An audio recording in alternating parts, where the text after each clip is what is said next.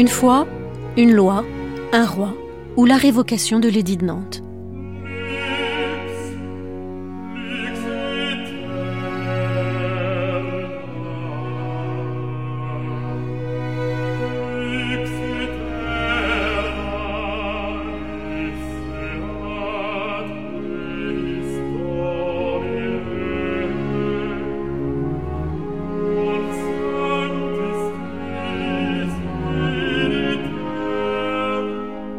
Au moment où il s'apprête à quitter le monde, ce ne sont pas seulement la guerre, la misère du peuple et sa propre succession qui préoccupent Louis XIV, mais aussi sa position, sa fonction et son action devant un seul juge, celui face auquel il se sait comptable en tant que roi très chrétien, le souverain des souverains.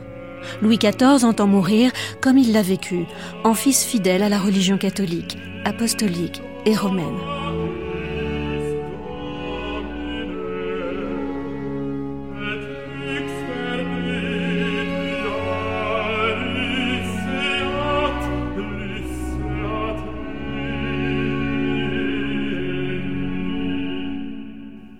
On raconte dans la Gazette que Louis XIV, alors tout juste âgé de 5 ans, assiste à l'office des ténèbres du Vendredi Saint, le 25 mars 1644. Célébrée dans l'église des Feuillants de la rue Saint-Honoré, la cérémonie dure près de trois heures. Puis elle est suivie de celle de l'adoration de la croix et de la procession du Saint-Sacrement.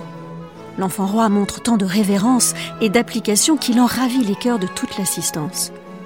Dès ses premières années, les principes solides de la foi lui sont inculqués et se gravent dans le fond de son âme. L'abbé de Choisy ajoute que si dans la suite de sa vie l'ardeur de l'âge l'a fait céder quelquefois à ses passions, ses natives impressions du bien sont demeurées inébranlablement imprimées dans son cœur. Inébranlablement, en effet, le souverain assume son rôle de très chrétien, avec constance et régularité.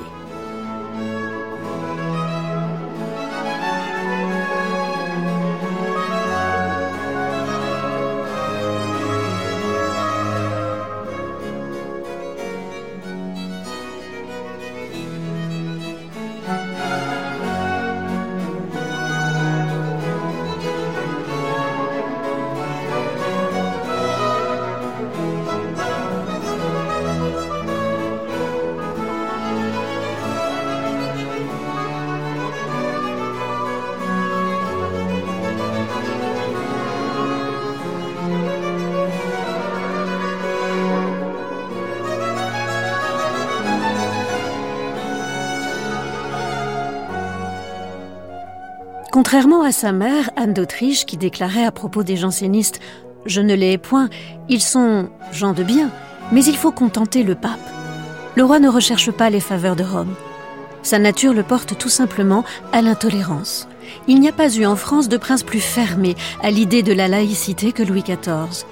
Notre roi est très pieux, écrivait la princesse palatine. Mais il est fort ignorant des choses qui ont trait à la religion, et jamais de sa vie il n'a lu la Bible.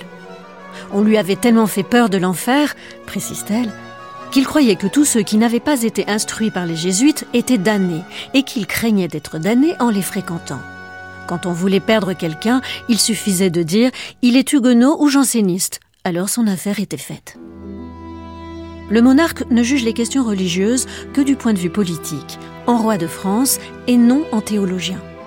Il défend son autorité et celle du pouvoir laïque en même temps que l'intérêt national. Ce qu'il voit dans les protestants ou les jansénistes, ce sont avant tout des ennemis de l'État, des cabales ou des sectes qui se couvrent d'un intérêt religieux pour semer la division dans le royaume ou pour l'affaiblir devant l'ennemi. Il est certain que les gens de Port-Royal, tout autant que les Huguenots, ont alors sur le gouvernement monarchique des idées qui ne cadrent pas avec l'idéal de monarchie absolue que le roi s'efforce de faire triompher.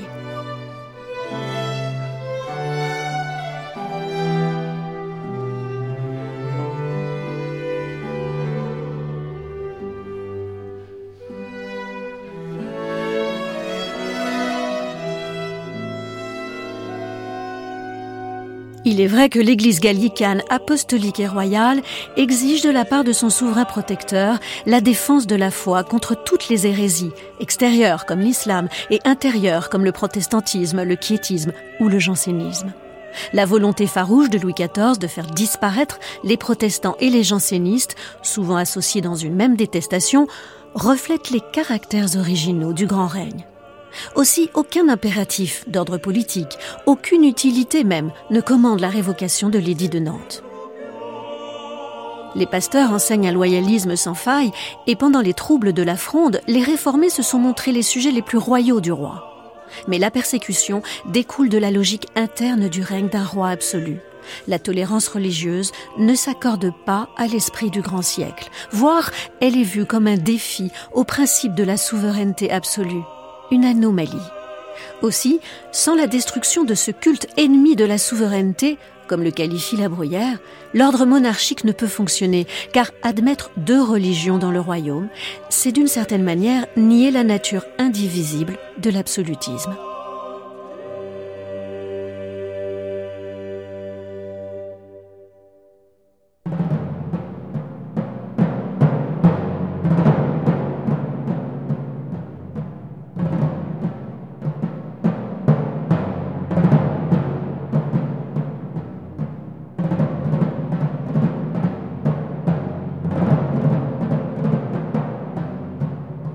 Lieutenant de Dieu sur la terre, roi très chrétien sacré à Reims, Louis XIV est donc persuadé que l'unité religieuse est nécessaire à la solidité de l'État. Ainsi, dès le début de son règne personnel, il persécute les protestants de façon systématique. Défense de chanter des psaumes dans les rues, sur les places publiques et même dans les temples, lorsque passait à proximité une procession catholique. Les pasteurs ne doivent pas porter la robe ou la soutane. Des temples sont rasés dans le Poitou. Dans cette région viennent les premières dragonnades, l'obligation pour les Huguenots d'héberger les soldats qui n'ont pas de caserne à l'époque. D'où pillage, brutalité, vol et même si c'était interdit, viols et assassinats. En 1685, les dragonnades sont générales et la terreur pousse à la conversion forcée des milliers de protestants. Dès lors, Louis XIV considère que la plus grande partie des Huguenots s'est convertie et il décrète l'édit de Fontainebleau. Interdiction totale du culte, démolition des temples encore debout, fermeture des dernières écoles calvinistes.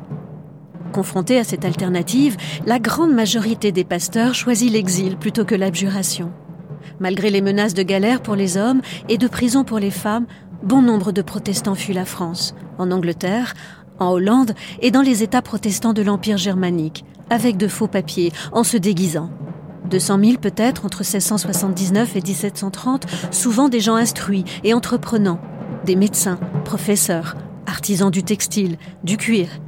Quelques 1450 huguenots sont condamnés aux galères, quelques-uns pendus. Le culte protestant devient clandestin. Dans les Cévennes, c'est le début du culte du désert.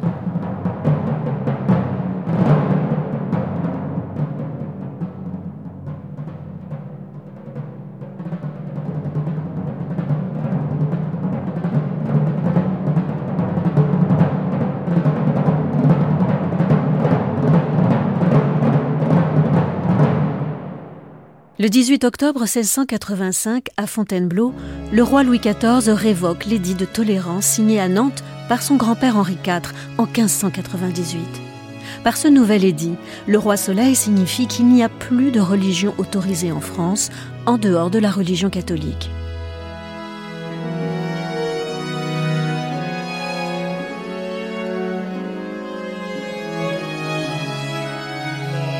L'opinion catholique, y compris les plus illustres écrivains de l'époque, dont La Fontaine, La Bruyère ou encore Madame de Sévigné, applaudit à la mesure. Dans l'entourage du roi, il n'y a guère que Vauban qui s'y oppose, avec une honnête et courageuse lucidité. Pour l'heure, Louis XIV impose dans son royaume la vieille devise de la monarchie française. Une foi, une loi, un roi.